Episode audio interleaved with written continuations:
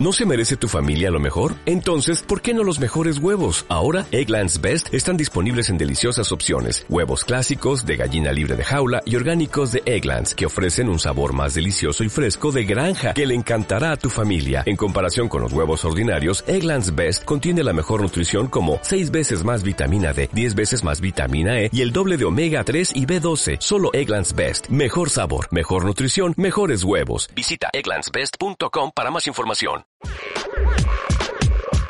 Eliana Pantoja, la que hace lo que se le antoja, la típica chica X que intenta descubrir cómo es el asunto. Oye, ¿ustedes y que solo funcionan con Wi-Fi? El señor Neto, un centennial con todas sus letras. Él parece entender cómo es la cosa, pero si no lo sabe, lo inventa. ¿Y ustedes solo funcionan si se enchufan? Ellos revelarán el valor de X más Z, juntos y revueltos. Una feliz tarde a todos los amigos que se conectan a las 6.04 minutos de la tarde, hora local, hora de Ciudad de Panamá, República de Panamá. Yo soy Elena Pantoja dándole la bienvenida a toda la audiencia de Sica Radio, exprésate libremente y esto es Calidoscopio Live, tu puerta al universo de contenidos interesantes, únicos como cada uno de ustedes, mis queridos amigos Sica Radio. Bien, para la gente que ya tiene rato conectada a través de las redes sociales de Sica, me imagino que han disfrutado un montón con el espectáculo de inicio que estuvimos dando mientras nos conectábamos, pero eso es parte de pues estos procesos de producción en la nueva normalidad. En los controles técnicos del señor Luis Manuel Hoffman. Gracias Luis Manuel por tu paciencia y pericia ante estos inconvenientes típicos de la tecnología. ¿Cómo está Luis Manuel? Muy bien, como te dije, estábamos explicando un acto de magia, para el que no lo vio, puede verlo por YouTube más tarde, de cómo el señor Neto apareció del lado izquierdo de la pantalla al lado inferior derecho de la pantalla. Sí, no, y la locura si llegaron, si nos llegamos a ver eh, la diferencia de tamaño, creo que quedé como, como con la enana de, de, Panamá junto al gigantón Gulliver, el señor Neto. Bien, de esta manera tan jocosa empezamos el programa. Me encanta tenerlos a todos ustedes en audiencia. Yo le doy el paso inmediato a mi compañero el señor Neto, que va a presentar no solamente en las redes sociales, sino recordarles nuestra página web y además va a presentar el programa del día de hoy. Ya tenemos nuestro invitado Orlando Goncalves en línea, disfrutando también del espectáculo que hemos dado, con muy buen humor. Este, y pues nada, el señor Neto hoy es una vez más el productor del espacio, está a cargo de todos los contenidos que se van a desarrollar aquí en el espacio, las promociones. Yo solamente le pido que por lo menos, señor Neto, me deje hacer no una pregunta, sino un planteamiento. No, claro, claro, tú puedes hablar de puntos que también que hable.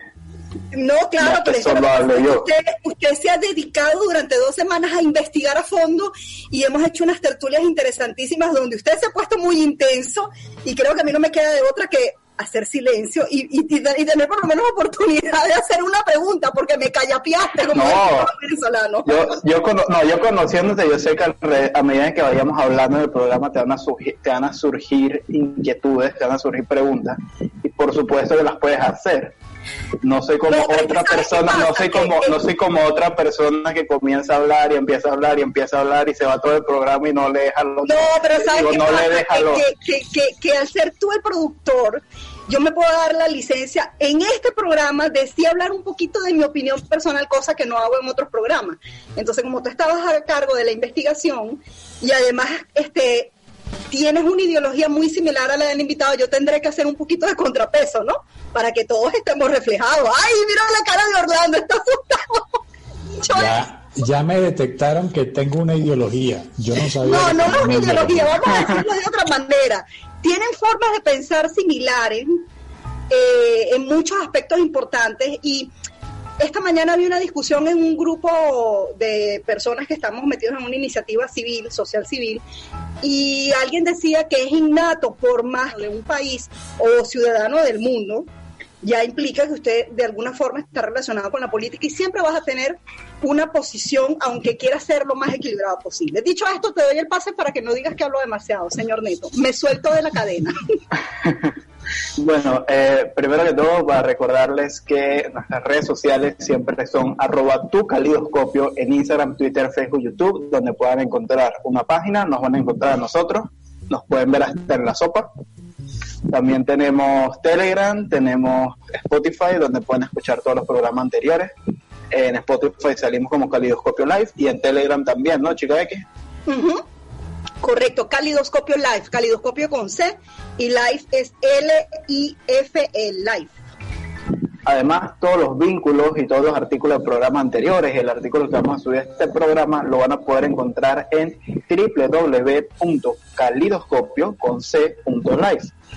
Eh, aparte de esto, ahorita mismo nos pueden estar viendo a través del YouTube de Sica Radio. Es raro, estoy viendo hacia arriba, hacia la pantalla de la computadora, no hacia el teléfono. Pero bueno, dificultades técnicas del momento nos pueden encontrar a través del, Instagram de Sica Radio o el YouTube de Sica Radio. Todos esos chats están habilitados y las preguntas nos van a llegar. O nos pueden hacer preguntas directamente al número del programa que es más 507-6467-0136, más 507-6467-0136. Habiendo dicho eso, ahora podemos pasar a, a Ah, wow, se me fueron las palabras, chica.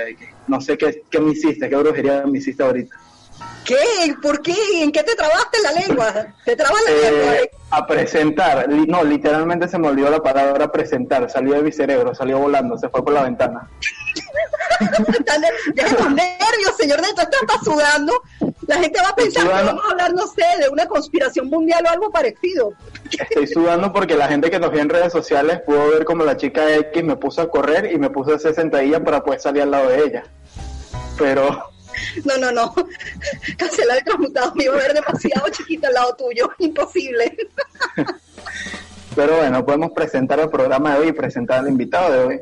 Eh, el invitado de hoy, que ya lo habrán podido ver varias veces aquí en Caliscopio, en producciones que hemos hecho parte, Orlando Goncalves, eh, gran amigo del programa, siempre lo llamamos cuando tenga que ver con cosas de política, está muy bien informado en el tema y ha trabajado en distintos países, no solo en uno, a lo largo de Latinoamérica, así que confiamos bastante en su punto de vista y en su palabra.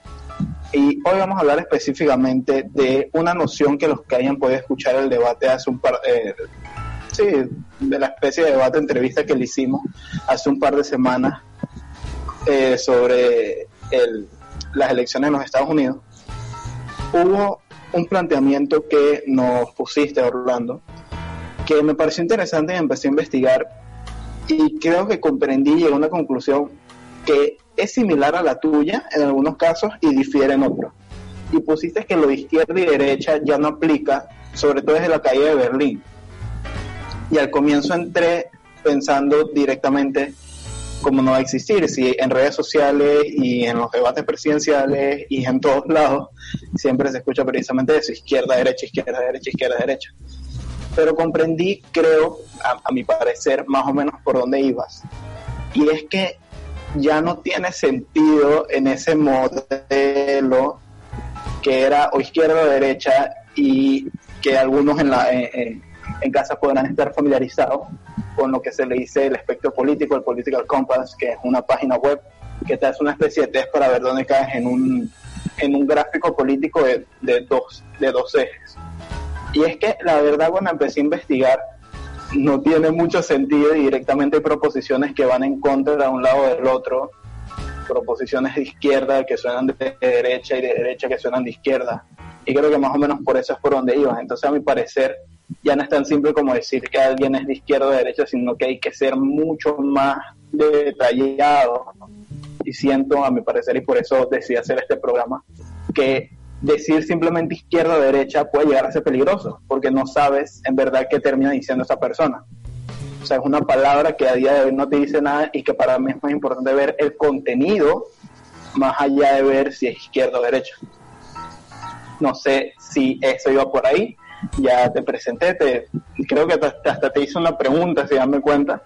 Así que ya te doy el pase.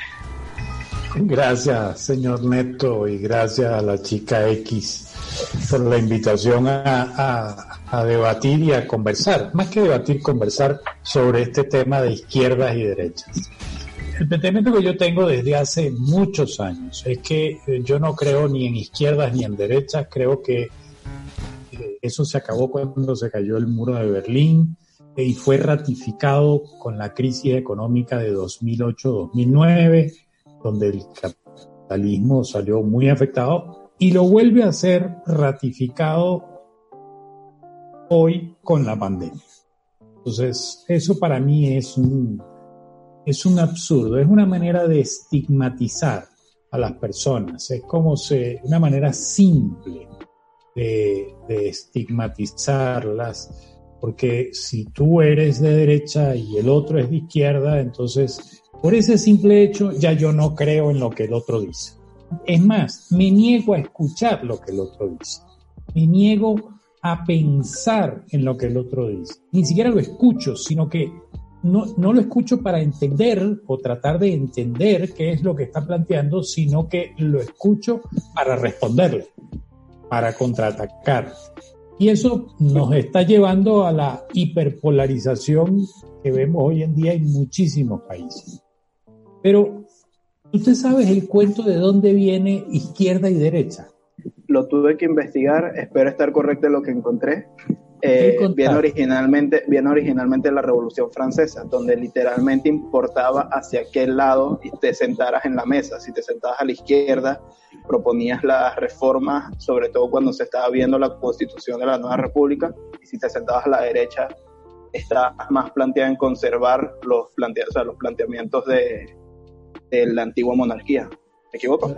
No, no, vas bien, pero fíjate bien, eh, eh, el, el, caso mm, que marcó el punto de inflexión tiene fecha en el calendario, fue el 28 de agosto de 1789.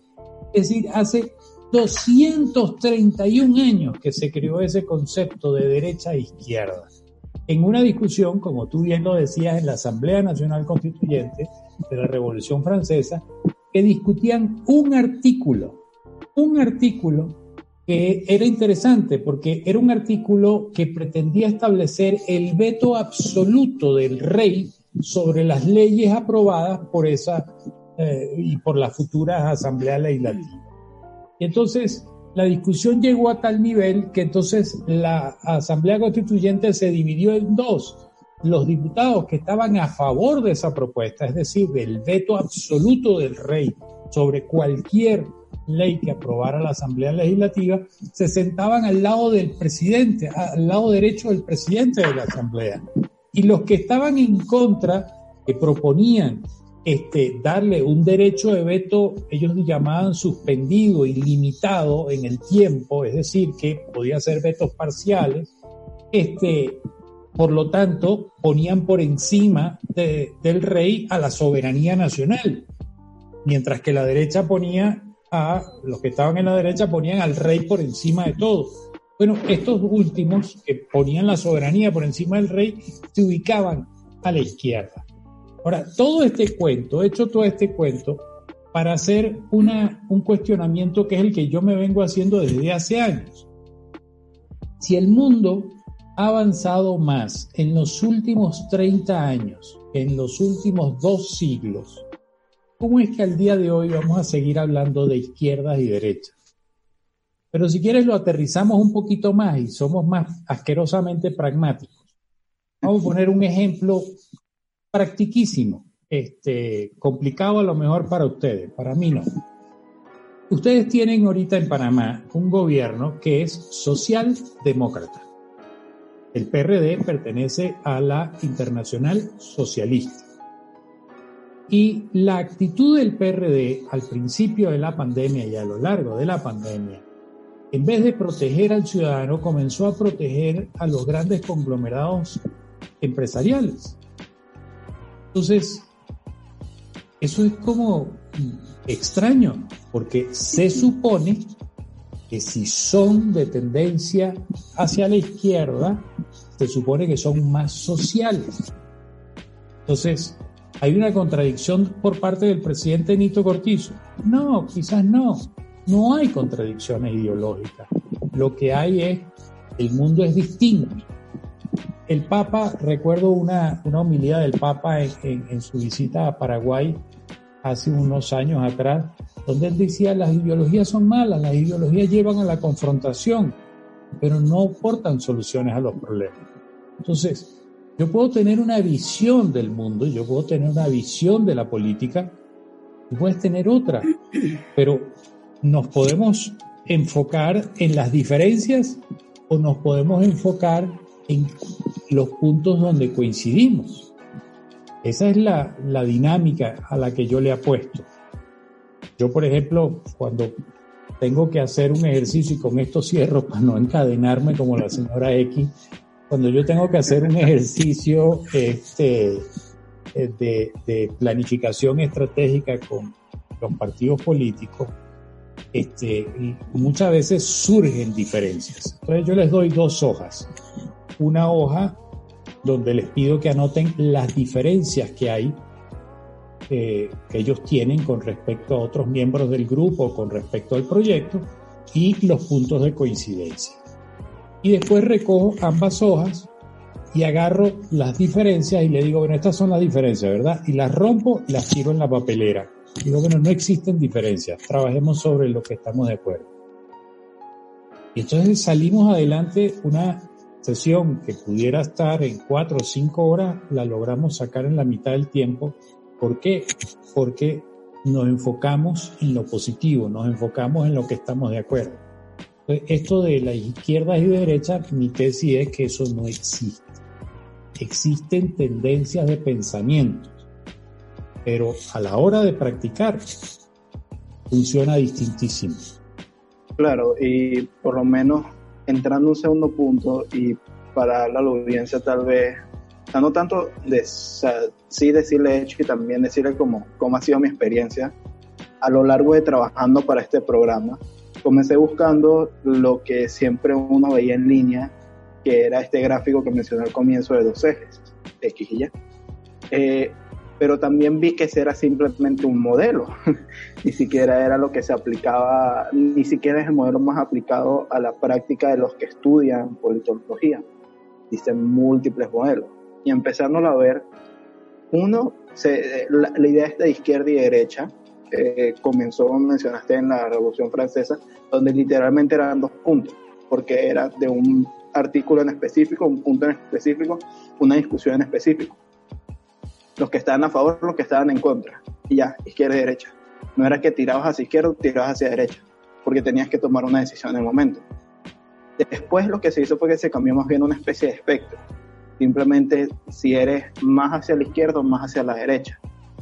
Y eh, llegó un punto, un filósofo, que no tengo ahorita el nombre, que notó las similaridades entre la Rusia comunista y el nazismo y el fascismo que se supone que son puntos opuestos del espectro. Se supone que la Rusia comunista es totalmente izquierda, mientras el fascismo es el radical derecho. Pero había muchas similitudes. Entonces ahí decidió formular su modelo con autoritario y liberal en el eje vertical.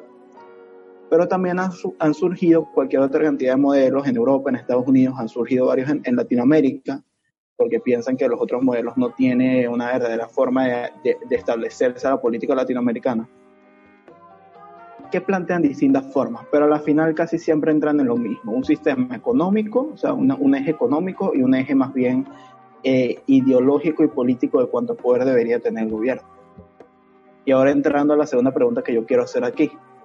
Si desde la, o sea, porque es lo que los que hayan visto en nuestras redes sociales, en la segunda promoción traté de plantear eso. Desde la caída del muro de Berlín, no ha habido verdaderamente, o sea, sobre todo desde la disolución de la Unión Soviética, no ha habido verdaderamente lo que se pueda decir la izquierda o la derecha como un lugar en específico, un grupo en específico todopoderoso como a veces se plantea. Y es lo que mencionas, muchas veces ambos lados, porque todos, literalmente todos, hacen esto cuando hablan de política.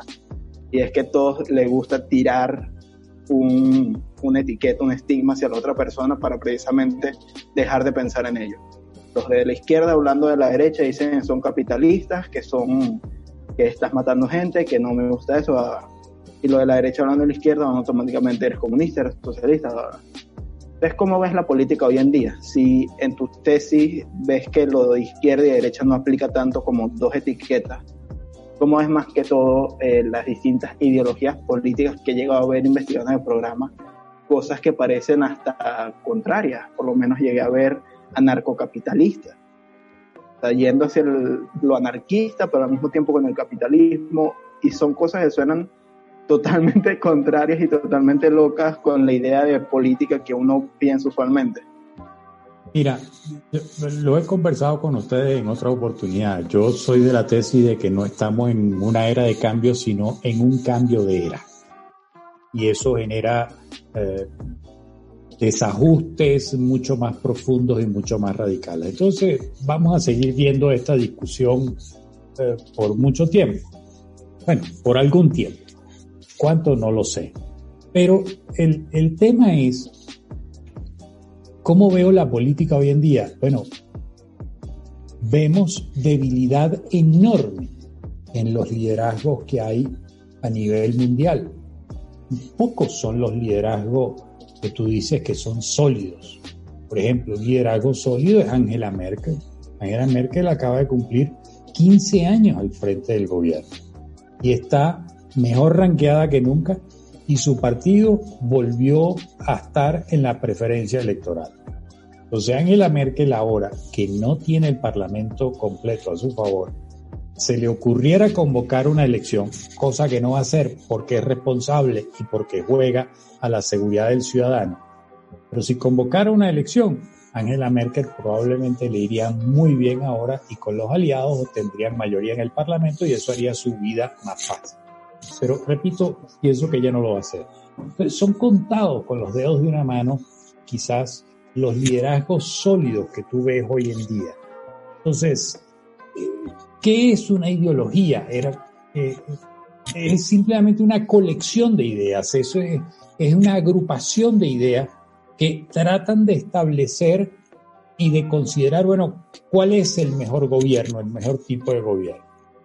Ahora, hay miles de opciones, desde gobiernos democráticos, liberalistas, socialistas, comunistas, nacionalistas, progresistas, teocráticos, autoritarios, autocráticos, anarquistas, conservadores, ecologistas, feministas. O sea, lo que tú quieras hay en el espectro, pero son ideas, son pensamientos, son eh, que cuando van a la práctica funcionan distintos.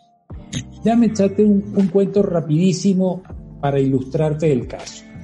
Yo admiro mucho a eh, Felipe González. Me parece un caballero de la política. Yo vi el debate donde él debate con Aznar. Cuando él pierde la elección con Aznar. Eh, uno de esos debates yo lo vi. Y él, y él ahí contó una historia que a mí me, me, yo dije, wow, me quito el sombrero ante este señor. Felipe González es abogado, experto en materia laboral. Entonces, cuando él era dirigente de oposición, le tocó enfrentar al gobierno de España porque el gobierno quería cerrar una fábrica, con lo cual 200 obreros se iban a la calle. Y él era experto laboral y estaba, y eres socialista, entonces estaba al lado de los trabajadores. Y batalló y guerrió y logró que no se cerrara la fábrica. Bueno, cuando él llegó al gobierno, lo primero que, de las primeras acciones que tuvo que hacer fue cerrar esa fábrica. porque la fábrica era inviable. ¿Era? Inviable económicamente. Era una pérdida para el Estado. Entonces, él, en ese debate, él cuenta esta historia y dice, el conflicto que se me generó fue horrible. Ahí aprendí que unas cosas son los lentes que uso en la oposición y otras los lentes que uso cuando estoy en el gobierno. Son dos visiones distintas. Entonces explicó todo el procedimiento que tuvo que hacer, fue hablar, fue él a hablar con los obreros, se sentó, le dijo la fábrica es inviable, no hay manera de que esto progrese, tenemos que cerrarla, pero no los vamos a abandonar. Entonces lo que vamos a hacer es mantener la fábrica por seis meses más. En esos seis meses además vamos a abrir cursos para actualizarlos a ustedes y en esos seis meses vamos a buscar alternativas. Bueno, lo que sucedió después de un año de trabajar con, con esta gente fue que la fábrica, un grupo de obreros se hizo cargo de la fábrica, puso sus utilidades allí, por supuesto el gobierno vendió aquello a precio de gallina flaca, redujeron la fábrica muchísimo y le dieron eh, eh, trabajo a un tercio de los trabajadores y fue gestionada por ellos. y al resto los reeducaron y les ayudaron a encontrar empleo en otros lados. Pero no tomaron la decisión, se cerró y se acabó, sino que se ocuparon de la gente. Entonces, un socialista eh, de, experto en, materia laboral que defendió a esos trabajadores para que no se cerrara la fábrica, uno de sus primeros actos de gobierno fue cerrar esa fábrica. Bueno, dime en qué influyó la ideología allí. Lo que influyó allí fue quiero ayudar a la gente o no quiero ayudar a la gente. Simple. Eh, vamos a atender la mensajería de texto que llega a esta hora porque me parece importante. Nos dice la señora Evia, Eva Chatia de Chile. En Chile, la izquierda ha aprobado muchos más impuestos y medidas contra el pueblo que la derecha. No sé si es verdad, no vivo en Chile. Nos dice la señora María Lechateu de aquí de Panamá. La politización es tan grande que hasta la muerte de Maradona se ve afectada con izquierdas y derechas. Ahora de mi propia cosecha, Orlando. Eh, dos puntos. Yo viví en la caída del muro de Berlín. Era un adolescente, me impresionó muchísimo ver esas imágenes de la gente tumbando, eh, bueno, ese muro. Yo no recuerdo si tendría 13, 14 o 15 años, pero no comprendía muy bien la dimensión de los temas del comunismo y qué era lo que estaba pasando allí. Pero bueno, fue un tema de discusión en mi colegio o en el liceo donde estaba estudiando. Y recuerdo que ahí fue como que mi primer mi primera comprensión sobre ese tipo de temática de dos posiciones o de dos ideologías completamente diferentes, ese juego de ajedrez que se armó después de la Segunda Guerra Mundial. Eh, y yo la verdad que nunca había experimentado una reacción, o sea, no, yo no tenía una postura en muchos años de izquierdas o derechas yo comienzo a tener una absoluta animadversión, así como tú lo describes, de que me cierro, no quiero escuchar absolutamente nada sobre las izquierdas. Me consta. soy venezolana, te consta, también te consta que soy respetuosa. También, también, también, Que además de ser respetuosa, jamás he expresado, hoy es primera vez en primera vez en la historia mía como profesional, que me voy a declarar abiertamente contraria a la izquierda. Nunca en ningún programa de los que yo he conducido, en ningún escrito que yo he hecho, en ningún debate al que me han invitado, jamás, nunca hemos mostrado mi preferencia ideológica o mi preferencia política y ni siquiera he sido miembro de ningún partido, ni en mi país de origen, ni tampoco he tenido preferencias partidistas en los lugares donde he estado. O sea, he sido como muy, es más, yo recuerdo cuando este programa salía en Venezuela, una vez me llamaron a una reunión de la oposición hacia el gobierno de Chávez a preguntarme si yo era chavista o era opositora, porque nadie podía adivinar de dónde yo era, que era lo que yo pensaba. Y eso me parece que es respeto hacia la audiencia. Pero hoy, como yo no soy la productora de este programa, sino una invitada más y leyendo los mensajes, debo decir, por eso decía, déme un pase de palabra, yo en lo personal detesto la izquierda. Yo veo a una persona con una eh, camisa, una franela o algo donde aparezca el Che Guevara y para mí es lo mismo que ver a una persona con una esvástica de, de los nazis sea, porque los venezolanos, en mi caso como ciudadana, de una persona que realmente no prestaba atención a temas ni de izquierda ni de derecha, con todo el proceso que se vivió desde 1992 con el primer golpe de Estado hasta la fecha, un proceso de tal radicalización que de verdad, o sea, yo no, yo digo que yo quedé traumatizada. Y hay gente que tiene el síndrome de Estocolmo, yo tengo algo contrario porque es una animadversión espantosa y mira que he hecho cualquier cantidad de esfuerzo para poder salir adelante con eso y de verdad me cuesta. Decía un compañero, amigo, que mm, quizás eso le ocurre mucho a la gente en Colombia, pero con la derecha.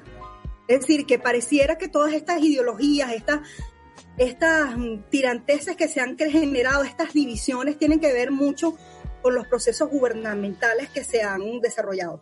Y hoy día yo debo dar gracias a Dios que me he residenciado en Panamá, porque la gente que yo he conocido aquí en Panamá en el ámbito político, muchos de ellos dentro de la categoría La Tendencia, que aquí fue muy famosa en la época de Torrijos, que se identificaba con los comunismos y tal y qué sé yo, he hecho muchas amistades así que me han ayudado a limar un poco la animadversión que yo tengo hacia la izquierda y a entender algunos procesos.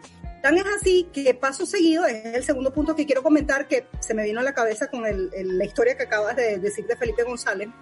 Aquí en Panamá, durante los tiempos de Torrijos, se estableció lo que era el Estado, pues el Estado era dueño de las empresas que generaban empleo. que en un momento. eh, establece para las personas que estén fuera de Panamá esa época? O sea, por lo menos. Estamos hablando, en 1968 en Panamá se da un golpe de Estado militar. Eh, pasa el tiempo y Torrijos, o sea, fueron un grupo de militares, pero para el 69 Torrijos aparece como el líder máximo de ese movimiento. Y Torrijos, este, al frente de ese gobierno, desarrolla una serie de políticas encaminadas a, a desentar quizás la política gubernamental, a hacerla más solidaria hacia la gente con menos recursos. Torrijos tiene frases como, por ejemplo, a cada campesino su machete, en el sentido de que había muchos campesinos que trabajaban de sol a sol y prácticamente no ganaban nada, solamente tenían era un plato de comida por su trabajo en la tierra. O sea, la, riqueza estaba muy mal distribuida. Hoy día se dice en Panamá que aquí la riqueza está mal distribuida, pero en realidad en Panamá ya existe una clase media que está muy golpeada ahorita con el tema de la pandemia, pero digamos que Torrijos fue el que permitió un proceso económico-social eh, que creó esa clase media. Y él decía que él no era ni de izquierda ni de derecha, él tampoco creía en eso, pero sin duda alguna quienes han estudiado ese periodo entre 1968 con acentuación en el 69, Torrijos muere en el 81 y ahí viene la debacle de Panamá como, como, como, digamos que ese golpe de Estado se convierte ya en una dictadura radical con Noriega, pero en ese periodo de Torrijos que vamos a señalar del 69 al 81, además de ganar las, la, eh, el poder sobre la zona del canal que se lo, que se lo retre, eh, lo dieran a la soberanía panameña, Torrijos implementa a través de su gabinete ejecutivo una serie de acciones económicas que, bueno, pues crean empresas estatales y una serie de cosas que, digamos, hizo un poquito la vida más sencilla a los que menos tenían y fue generando una clase media. Eso es lo que dice la historia. Hay gente que, incluso gente radical que no creía en el torrijismo y mucho menos en el gobierno militar, como el embajador Guillermo Cochet, reconocen ese tipo de eh, logros de esta persona que se llamó Omar Torrijos. Insólitamente, de su círculo cercano surge una figura política que se llama Ernesto Pérez Valladares, que llega a ser presidente de la República después que sacan a Noriega. O sale por una invasión, eh, la invasión de los Estados Unidos a Panamá, se instala un gobierno durante cuatro o cinco años, no llegó a cinco años, del de diciembre del 89 a las elecciones del 94, que fue la persona que ganó las elecciones en dictadura, lo reconocen como el líder del, gobierno, pues el presidente. En ese periodo es un periodo para estabilización política y los primeros pasos económicos, pero el grueso, la economía, lo grueso, porque el país estaba completamente quebrado por una serie de situaciones, le corresponde al siguiente periodo gubernamental. En democracia, las primeras elecciones, por extrañas situaciones que aquí no da tiempo para explicar, gana las elecciones el partido que había sido de alguna manera brazo político de los militares. Nadie podía entender si después de sacar a Noriega y acabar con la dictadura militar, cómo era que el PRD, que había sido señalado el brazo político de los militares, gana unas elecciones limpiamente. Resulta que ese, ese gobierno que, eh, que, que lo maneja el partido que creó Omar Torrijos, termina implementando una serie de políticas económicas que no es que privatizan las empresas del Estado, sino que venden la mayoría de las que eran inoperantes, como tú dices en el caso de España, y las más importantes, que eran telecomunicaciones y energía eléctrica, la venden a mitad. Es decir, el Estado sigue siendo propietario de un porcentaje, casi la mitad de esas empresas, la empresa privada la otra parte, o sea, es algo así como 49, 49 y un 1%, no recuerdo ahorita los porcentajes, pero creo que por ciento dependiendo de la empresa, que le correspondía a los obreros. Y tuvieron que negociar sentarse con los obreros y plantearle que eran empresas que estaban quebradas, que no las iban a vender completas, que ellos iban a actualizarse incluso ellos como profesionales del sector y se hizo una transición posible que ha dado sus frutos. Hay gente que hoy en día lo critica porque digamos que los servicios, especialmente en pandemia, han disminuido mucho y son servicios que se han puesto muy costosos en comparación a lo que la gente estaba acostumbrada a pagar hace tiempo. Pero ahí viene la pregunta. Eh, no se trata de políticas de derecha o izquierda, sino que me parece, puedo llegar a la conclusión después de narrar todo esto, que se trata es de los cambios que ocurren, los procesos naturales en la economía que hacen que una medida eh, fue muy efectiva en un tiempo, no lo sé ahora y tienes que tomar decisión. A veces las decisiones no son las más populares.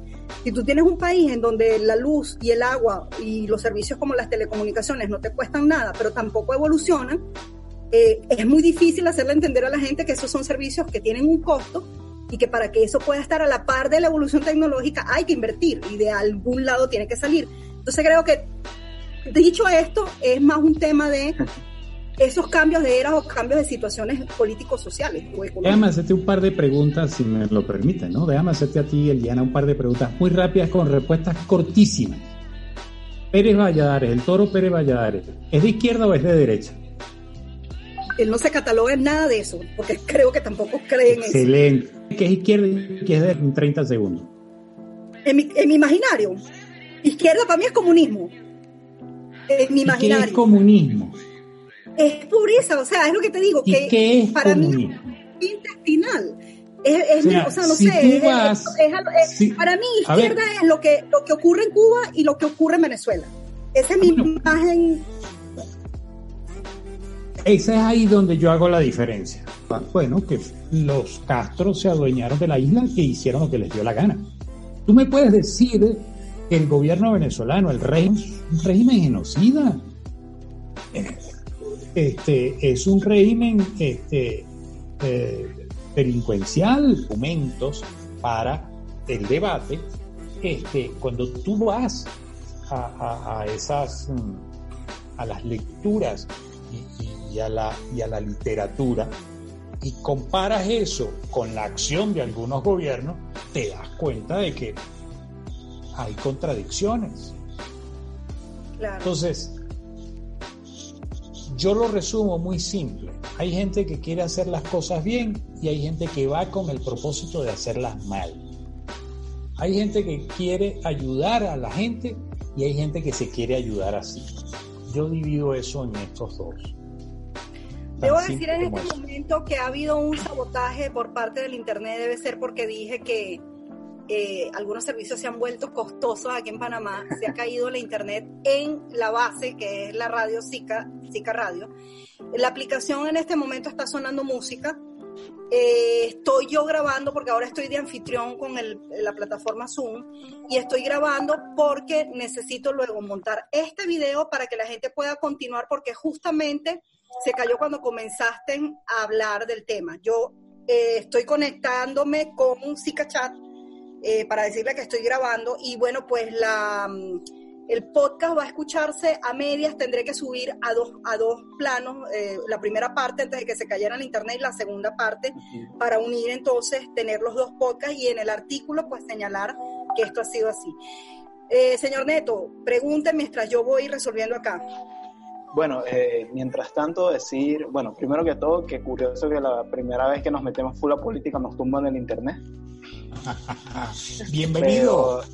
estoy seguro, estoy seguro que se va a solucionar y que a través de Zika Chica X, eh, si le puedes mencionar a Luis Manuel que... Luis Manuel está sudando frío en este momento, tratando de entrar nuevamente. Dile, que no se preocupe, que por lo menos por acá, por nuestro programa, nosotros vamos a solucionar. Sí, nosotros solucionamos, pero me interesa que sigamos avanzando y no dejar a la gente a medio. Aquí está. Eh, claro, aquí volvimos. Eh, debo aceptarlo. Ya, él ha retomado el control. Eh, no sé si me escucha Luis Manuel, sé que me estás escribiendo. Solamente dinos, ya al verte en línea, asumo que se ha recompuesto la internet. Así que podemos, yo estoy grabando de todas maneras para luego subirlo a pues la sesión de nosotros. Ya resolvió problema en vivo. Estamos en vivo nuevamente, pedimos disculpas. Es que esto, repito, para la gente que nuevamente se conecta a la aplicación, la aplicación no fue que dejó de transmitirse, solamente probablemente se conectó a nuestra base en Canadá para poder escuchar música. Ustedes sintieron una interrupción, fue porque simplemente aquí en Ciudad de Panamá hubo un bajón con la internet, creo que fue sabotaje por haber dicho que, que subieron un poquito los servicios. Teoría de la conspiración, no caigas en eso. Y no, no sé, no sé. Eso, eso pasa. Mira que hoy en día todos estamos paranoicos con las conspiraciones. No, pero yo no. que seguimos aquí en Calidoscopio Live con nuestro invitado Orlando Goncalves hablando, definiendo si existe la izquierda, la derecha o las conspiraciones. Y este, les recordamos que el artículo eh, eh, se sube a través de la plataforma www.calidoscopio.live. Ese pedacito que se interrumpió lo vamos a subir para que ustedes puedan disfrutarlo. Yo sigo grabando hasta el final del programa por si acaso vuelve a fallar el internet. Señor Neto, todo suyo. Vale, eh, bueno, ahorita como ya se les mencionó, no sé en qué punto en específico, no me fijé en qué punto específico se cortó el programa, pero lo van a poder escuchar a través de la página web ya se nos está acabando el tiempo y que creo que Orlando lo, lo concluyó muy bien para la parte que van a poder ver grabada pero también voy a dejar aquí una breve conclusión mía y pedirle a, este caso los dos invitados, que ya la chica X se autodenominó invitada el día de hoy. Eh, yo con este programa no les estoy queriendo decir que si sean de izquierda o de derecha, nada de eso. No. Así de simple. Uno, porque no es mi posición decirles qué creer. Eh, no es periodísticamente lo correcto, así que no lo voy a hacer, así de simple. Y dos, porque tengo mis posiciones personales, pero ese no es el punto del programa. ¿A qué se los traía a colación? Porque me gustaría que eh, la audiencia simplemente tenga la capacidad de reconocer las cosas por su contenido. Y lo que les quiero dejar con este programa, porque por lo menos para mí siempre que hago un programa me gusta ese dejarle algo, que creo que se nos acaba de caer de nuevo. Sí, pero no te preocupes, yo estoy hablando y eso va a estar dentro de nuestro podcast. Avance, señor. Sí, no hay problema, yo sigo avanzando. Básicamente lo que quería dejar era que salgan sus propias conclusiones. Yo aquí no les voy a decir nada, no les voy a decir que apoyen un partido ni que apoyen el otro. Eh, les he traído al invitado diciendo que hemos puesto ambos, ambos lados de, de la moneda, los que han vivido en, en países de izquierda radical, van a detestar la izquierda radical, y eso lo hemos visto también ahora, y personas que han, han parecido traumatizarse por países de derecha, se, se ha podido ver en los Estados Unidos. Así que lo que quiero es que eh, juzguen por el contenido de lo que están viendo, porque también es muy fácil para muchos partidos decir que son una cosa que no son. Y así siento que engañan a muchas personas. A, mí me acusan a cada rato de, ser izquierdista, de ser comunistoide y todo eso, lo cual a mí eh, de verdad me respala y hasta me divierte, en muchas ocasiones me divierte. Yo estoy en muy pocos grupos de WhatsApp y no me he salido de algunos simplemente porque una vez a la semana yo les pongo mi artículo y yo sé que a muchos de ellos les genera roncha. Entonces me divierte pensar que fulano de tal se va a molestar conmigo una vez más. Pero déjame rápidamente echarte un cuento. Yo tuve la oportunidad de trabajar para la oposición iraquí a Saddam Hussein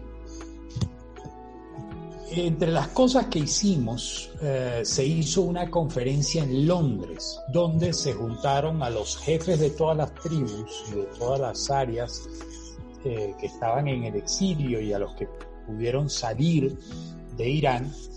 Este, bueno, y el trabajo que nosotros habíamos hecho era en Latinoamérica, pero como había salido tan bueno, nos invitaron a ir a Londres. Entonces estuvimos en Londres este, y de paseo, pues, pero presenciando la conferencia. El caso es que eh, eh, arreglaron todo hasta el más mínimo detalle y al día siguiente de que habían llegado los participantes en el desayuno sirvieron jamón. Y eh, los oh, musulmanes no pueden comer jamón. Entonces armaron un gran lío con aquello, porque era una ofensa lo que le estaban haciendo. Caray, cuando yo vi aquello, se me ocurrió, upa, habrán, yo en mi habitación tenía el minibar y yo tenía habilitado todas las películas que podía alquilar.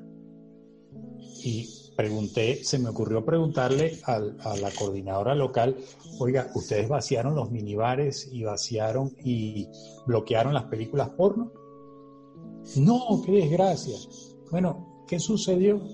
Que en la noche de llegada se vaciaron todos los minibares, los musulmanes que se ofendieron por el jamón en el del desayuno, y se vieron, todos se trasnocharon viendo películas porno. Entonces, hay izquierda y derecha.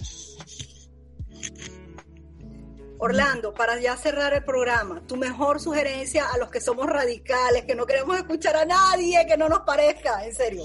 Es, un error, ¿sabes? Uno, uno tiene que oír de todo, uno tiene que leer de todo, uno tiene que escuchar y ver de todo, y luego hacer su propia conclusión. Porque eh, si no te limitas, esa frase famosa que la mente es como un paracaídas, que solo funciona cuando está abierto, es igualito. Y es igual para la vida, es igual para el pensamiento crítico, es igual para la resolución de conflictos, es igual para la relación de pareja, es igual para todo. Entonces uno tiene que eh, tener la capacidad de tener, de, oír, de ver eh, a todos. Por ejemplo, el Grupo de Puebla hizo en estos días una serie de eventos y yo puse en el chat de los consultores políticos venezolanos, puse la invitación. Bueno, yo no te quiero contar la andanada de insultos que me dieron. Yo les pregunté, oiga, se supone que estamos en un chat de consultores políticos. Se supone que nosotros debemos poder oír de todo, ver de todo, porque a la hora de enfrentar una elección, yo tengo que saber quién está al frente. Tan es así que, por ejemplo, nosotros cuando investigamos hoy en día, ¿qué investigamos? Bueno, eres cristiano, eres católico, eres protestante, eres musulmán. ¿Qué investigamos? ¿Eres animalista o no eres animalista? ¿Eres ecologista o no eres ecologista? ¿Eres vegano o eres vegetariano? Estamos investigando cosas distintísimas. A través de esas cosas llegamos a la conclusión de cómo puede ser su opinión política. Y entonces logramos determinar dónde están los electores que están más cerca de la opción política de mi candidato. Y entonces nos enfocamos en ellos. Pero no les preguntamos ustedes de izquierda, ustedes de derecha. Tan simple como eso. Eso, bueno. Y, y cierro con lo otro. La, la, videocolumna que sacamos esta noche, por ejemplo, este, Chávez vive, la conspiración sigue, este, es, es una casi que una sátira que escribí esta semana comparando al señor Trump con sus frases célebres y al señor Chávez con sus frases célebres. Y después cerrando con la, la señora Cindy Powell, eh, que hizo la, dijo que la conspiración de Chávez, que hizo las máquinas. Chávez murió hace siete años, pero ya planificó que las máquinas para este iban a funcionar para que Trump no ganara. Entonces, esto de izquierda y derecha lo que ha alimentado es las teorías locas de la conspiración, que las hay por todos lados y de toda clase, y de verdad, mire, yo pienso que la gente se amarga por gusto. Hay que tener la mente abierta, hay que oír de todo, leer, escuchar y luego sacar sus propias conclusiones. Simple. Y eso pasa por respetar al otro, que es lo más grave de todo. Estamos cayendo en el irrespeto al otro. Bueno, con eso terminamos el programa. Eh, si no me equivoco, ahorita también nos están escuchando en vivo. Los volvemos a redirigir a la página web a www.calidoscopio.live para que escuchen el podcast. Va a estar subido en dos partes. Y eh, Chica X, algo que decir, algo con que cerrar. Nada, de verdad que agradecerle Orlando por siempre estar allí dispuesto a, a dar sus opiniones que siempre tienden al equilibrio y pues nada, desearles a todos ustedes una feliz noche y agradecerles por su sintonía a pesar de los bajones de internet. Nos dice nuestro amigo Luis Manuel que ya ha hecho el reporte. Hay fallas en la internet en la zona de Paitilla, aquí en Ciudad de Panamá. Así que bueno, con esto yo me despido. Cierre, señor Neto, señor Orlando, para que también despida usted.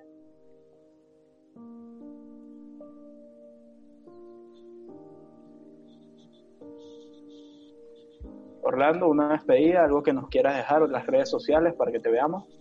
Sí, eh, eh, primero agradecerles por la sabrosa conversación. Espero que haya servido, por lo menos me conformaría con que Eliana le bajara dos rayitas al radicalismo este, y estuviera más dispuesta a oír. Eso no te tiene que agradar, no te tiene que gustar pero, pero, pero tú eres una mujer brillante, inteligente este, y además periodista, entonces tienes que oír de todo este, y después procesa. Y no te amargues la vida. Les invito a ver mi, mi columna eh, esta noche a las siete y media, en media hora la, la sacamos a través de eh, mi Twitter, arroba Orlando Goncal, allí con todo el gusto va a estar colgado el video y en mi canal de YouTube y en Instagram para que hablemos sobre el tema Chávez vive, la conspiración sigue. Y el señor Neto que se comprometa también a hacer un enlace en el artículo con esa videocolumna para que la gente no se quede en la incógnita. Señor Neto, despido. Correcto, le vamos a dejar el enlace, también le vamos a dejar las redes sociales de Orlando. y van a tener podcast completos. Así que con eso ya podemos hacer el pase para cerrar el programa. Lo siento, Luis Manuel, que nos tomamos un poquito más, pero pequeños pequeñas fallos técnicos y ya le dejamos el resto de la noche para que sigan con Nelson y Suson. Adelante, señor Luis Manuel.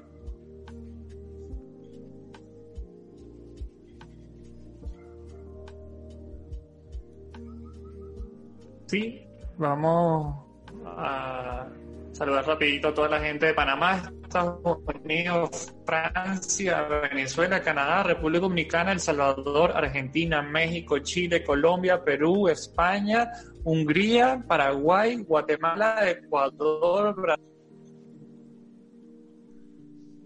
El Internet hoy no ayuda. Sí. Eso es una conspiración. Así que eh, eh, vamos a finalizar entonces el día de hoy. No ayuda. Sí, Luis Manuel, te En todas las redes sociales. ¿Me escuchan? Sí, sí, te escuchamos. Eh, un poquito atrasado, pero te escuchamos, Luis Manuel. Ok. No, bueno, ya, ya estamos fuera del aire. Ok. Yo sigo grabando, así que todavía no estamos fuera del aire porque estoy que subirnos.